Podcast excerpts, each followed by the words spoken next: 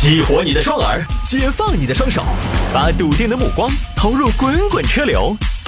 给我一个槽点，我可以吐槽整个地球仪。微言大义，换种方式纵横网络江湖。欢迎各位继续回到今天的微言大义来看这个啊，小伙疑心遇到骗子转了两千元，证明自己的怀疑是对的。哼，我非常佩服这个小伙子，有的时候钱财如粪土，真相比金钱更重要。他用自己的真金白银证明了实践出真知。来看吧，这个事情发生在台州，台州一个小刘前段时间接到一个电话，你好啊，我那边是快递公司，喂你好。你这边的快递呢？我们有查到已经搞丢了吗？啊，快递搞丢了，那你们在干啥子呢？那那这个咋办呢？这样嘛，一人做戏一人当，我赔给你好不好啊？按照我们公司的规定呢，我要给你赔五十元。哦，好嘛，那咋赔呢？你揭阳，我们互加微信，然后我发给你一个二维码，你扫那个二维码进入处理。小刘这边加了微信号，扫对方的发的二维码。进到一个所谓的客户服务中心系统，需要支付宝账户和密码登录。登上去一看，这个网页什么乱七八糟的，这么丑的主页，不对吧？支付宝官方没有见过这样的页面了。不对不对不对，这个里面有诈。小刘赶紧退出去了。结果没过好久呢，对方又打电话了。喂，你好，帅哥，怎么还没有操作呢？呃，那个我这儿网络不是很顺畅，那个网站我有点躲不开。打不开，洗不洗？好，这样啊，我们公司和支付宝有合作，我们赔给你的钱呢，你可以赔到那个支付宝的借呗这个平台上，你都可以从借呗提现五十元，然后我们再给你的借呗还五十元，这麻烦啊？为啥子要还到借呗高头呢？因为那是我们的合作第三方的合作方啊。好嘛，那我就先从借呗转五十出来嘛。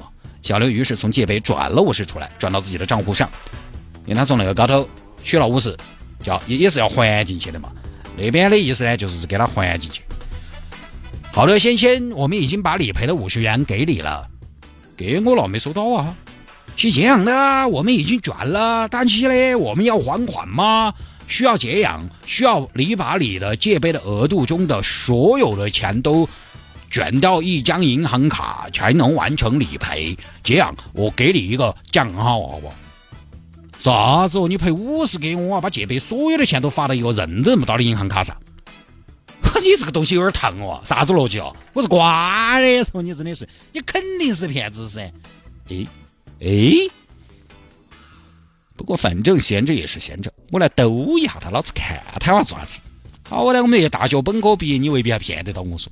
于是呢，小刘把借呗的钱全部转出来，到了自己的银行卡上。他没有给对方提供了卡，转到自己卡上，然后给对方提供的银行卡打了一块钱。我给你打一块钱，看你玩什么花样。大哥，你转了没有嘞？我转了啊，我转了一元过去啊。一元怎么行？太小了。我跟你说嘛，我们这边的操作呢，是你从借呗借钱出来，我们帮你还到借呗。呃，但是呢。我们那个还款起点是六千元嘛，所以你至少要转六千嘛。我们是安心给您赔偿的，配合一下嘛。哈哈！一个陌生人喊我把钱转到一张陌生的卡，一个陌生人给我一个陌生的二维码，喊我上陌生的网站输入密码，一个陌生人要给我赔偿，就要我先给钱。太明显是个骗子了嘛！哈哈，这个哎，我真是冰雪聪明哦！哎，等一下，反正也不知道为什么，小刘突然就脑回路转不过来了。刚刚觉得自己识破对方的骗局，突然一转，哎，可是我没有证据啊！对，没有证据，还不是沾沾自喜的时候。虽然对方极有可能是个骗子，但是一切都是我的推测。如何才能坐实对方是骗子的事实呢？电视里里说了，人证物证俱在。现在人证是我，物证呢？物证呢？物证。对，舍不得孩子掉不出骗子，不做出一点牺牲，哪里能让犯罪分子暴露？对，他已经露出了狐狸尾巴，我只需要给他一笔钱，就能证明我的猜测了。如果他不还我的钱，那就没有问题，他就是骗子；而如果他还了我的钱，那就是我。小人之心夺君子之腹了。既然骗子找上门，我不可能袖手旁观。我的猜测是不是对着呢？哇，真的好好奇。可是如果他不还我的钱，我不是被骗了吗？我不是损失很大吗？不能给啊！对，哎，但我真的好想知道他是不是骗子。为什么？为什么一个人的好奇心可以这么的强？为什么？为什么你那么的神秘，让我明知道你可能只是骗子，也还要对你亦步亦趋？算了，给吧。今天如果没有水落石出，明天我也不会心安。这个悬案会一直萦绕在我的心间，成为我头上的一朵乌云，盘踞不散。钱没了可以再挣，可可是要再遇上这个骗子，怕是很难了。心中的未解之谜会一直纠缠我。对，给吧，圆自己一个梦吧，给自己一个交代吧。你到底是骗子还是好人？用我的真心换你的真情，是时候见分晓了。来呀，我转给你两千，又有何妨？转了两千过去。转过去之后，果然对方就消失了。钱已经打给你了，我的退款呢？什么？被拉黑了？太好了，太好了！果然不出我所料，我答对了，他真的是个骗子！哈哈，魔高一尺，道高一丈，老谋深算的骗子，终于还是输给了火眼金睛的我。其实我早就怀疑你了，给你转的两千块钱，只是为了印证这一说法。不要觉得我傻，不要觉得你高明，其实你的一切。都在我的预料当中，你芯片的每一步都在我的掌握之下。两千块钱买你一个真相大白，真值。好，突然呢，小刘又转过来了，后头一想呢，还是觉得不对，报警了。这么明显骗子，小伙子，你看不出来吗？我我看得出来啊，你看得出来，你要给对方转钱，这是一个什么样的操作呢？呃，我当时呃，尽管主要是我就是传说中的一顿操作稳如狗，转起账来手不抖啊！我给他两千块钱，其实是为了证明他是个骗子。那你为什么要证明呢？为什么要证明这个呢？这有啥好印证的呢？遇到骗子不应该就是远离吗？你在路上遇到一坨东西，怀疑是大便，你是不是也要尝尝？哎，小心，好像是大便。哎，真的是哎，还好没有踩到，真是要这样吗？大概就这么个事情啊。